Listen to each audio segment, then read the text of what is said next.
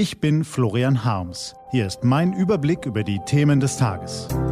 T-Online Tagesanbruch. Was heute wichtig ist, Dienstag, 12. Oktober 2021. Manche Parteien wurden bei der Bundestagswahl ordentlich durchgeschüttelt. Sie formieren sich jetzt neu, räumen intern auf. Auch wir räumen an diesem Morgen auf mit althergebrachten und schädlichen Narrativen. Geschrieben von Annika Leister, gelesen von Lars Feyen.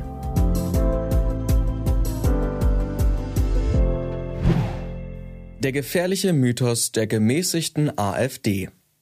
Manchmal verbreiten sich Erzählungen nicht, weil sie stimmen, sondern weil sie für Parteien einfach zu erzählen und für Journalisten bequem aufzuschreiben sind. Diese Erzählungen sind besonders mächtig und gefährlich, denn sie verbauen uns den Blick auf die Wahrheit. So ist es mit der Erzählung, in der AfD gebe es ein gemäßigtes und ein radikales Lager, das eine im Westen, das andere im Osten, rund um den Thüringer Landeschef Björn Höcke. Gerade erlebt diese Erzählung wieder Hochkonjunktur in hunderten Meldungen und Kommentaren bundesweit. Denn AfD-Bundessprecher Jörg Meuthen hat am Montag angekündigt, dass er auf dem AfD-Parteitag im Dezember nicht wieder für den Vorsitz kandidieren will. Meuthen wird bundesweit als Hauptvertreter eines gemäßigten oder gemäßigteren Lagers in der AfD gehandelt. Sein Rückzug von der Parteispitze sorgt bei vielen Kommentatoren dafür, das alte Lamenti wieder aufzuwärmen. Eieiei, die Gemäßigten befinden sich auf dem absteigenden Ast. Jetzt wird die AfD noch radikaler, noch weiter nach rechts rücken. In der AfD können viele Funktionäre diese simple Erzählung nur belächeln. Wahr ist, es ist sehr viel komplizierter. Radikal und weit rechts außen sind sie alle, gleichermaßen. Nehmen wir Jörg Meuthen, der nun geht, das Paradebeispiel des angeblich gemäßigten AfDlers. Meuthen nutzte mit Blick auf die Asylpolitik unter Merkel die rechtsextreme Angstvokabel vom Bevölkerungsaustausch. Er forderte, dass die Deutschen sich ihr Land zurückerobern sollten und weigerte sich, Björn Höcke aus der Partei auszuschließen.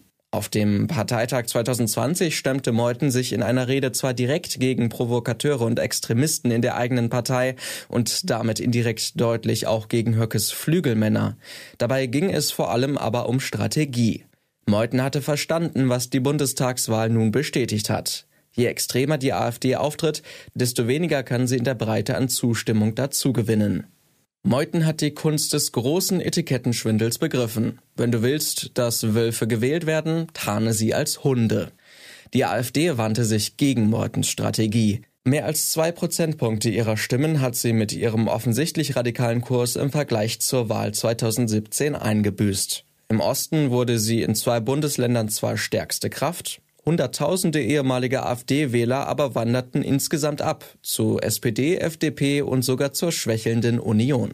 Einigen im Osten genügt dieser Zuspruch. Wer zumindest auf Landesebene abräumt, wer einen Posten für sich im Bundestag ergattern kann, der ist sich oftmals selbst genug. Andere aber plädieren weiter für ein gemäßigteres Auftreten. Zwei Posten als Bundesvorsitzende hat die AfD zu vergeben. Favorisiert wird bisher in der Partei eine erneute Besetzung mit einem Kandidaten aus dem Westen und einem aus dem Osten. Beinahe schon sicher scheint deswegen die Wahl von Tino Kruppalla. Der Sachse vertritt das Ostlager in der Partei, gilt unter Kollegen als leicht beeinflussbar und wird von Flügelmännern unterstützt. Und aus dem Westen? Da kursieren zurzeit eine Handvoll Namen. Da wäre zum ersten Alice Weidel aus Baden-Württemberg. Weidel hat sich im Bundestag den Titel als verbale Scharfmacherin erarbeitet und schon lange einen Nicht-Angriffspakt mit Flügelleuten geschlossen. Gegenwehr gegen den radikalen Kurs wird sie nicht leisten. Wird sie gewählt, wäre es ein deutliches Zeichen. Die Extremisten aus Ost wie West haben freie Fahrt. Immer mal wieder genannt wird als mögliche Meuthen-Nachfolgerin auch Joanna Cotard. Sie plädiert wie Meuthen für mehr Zurückhaltung der Partei. Die hessische Bundestagsabgeordnete wird aber klar mit Meuthen assoziiert, was ihr nicht in die Karten spielen dürfte. Bleiben Rüdiger Lukassen, Chef des Landesverbandes in Nordrhein-Westfalen, und Peter Böhringer, bisher Chef des Haushaltsausschusses im Bundestag aus dem bayerischen AfD-Verband. Böhringer fischt gerne in verschwörungsideologischen Gefilden. Lukassen gewinnt als ehemaliger Oberst der Bundeswehr in der AfD Sympathien in Ost wie West.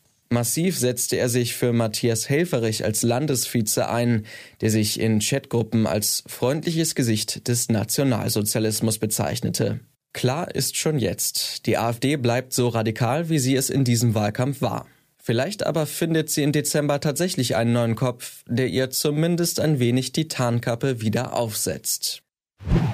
Was heute wichtig ist. Die T-Online-Redaktion blickt heute für Sie unter anderem auf diese Themen. Jamaika ist tot, es lebe die CDU. Die CDU hat am Montag die komplette personelle Neuausrichtung beschlossen. Die Basis soll dabei maßgeblich mitreden, auch wenn noch nicht ganz klar ist, wie.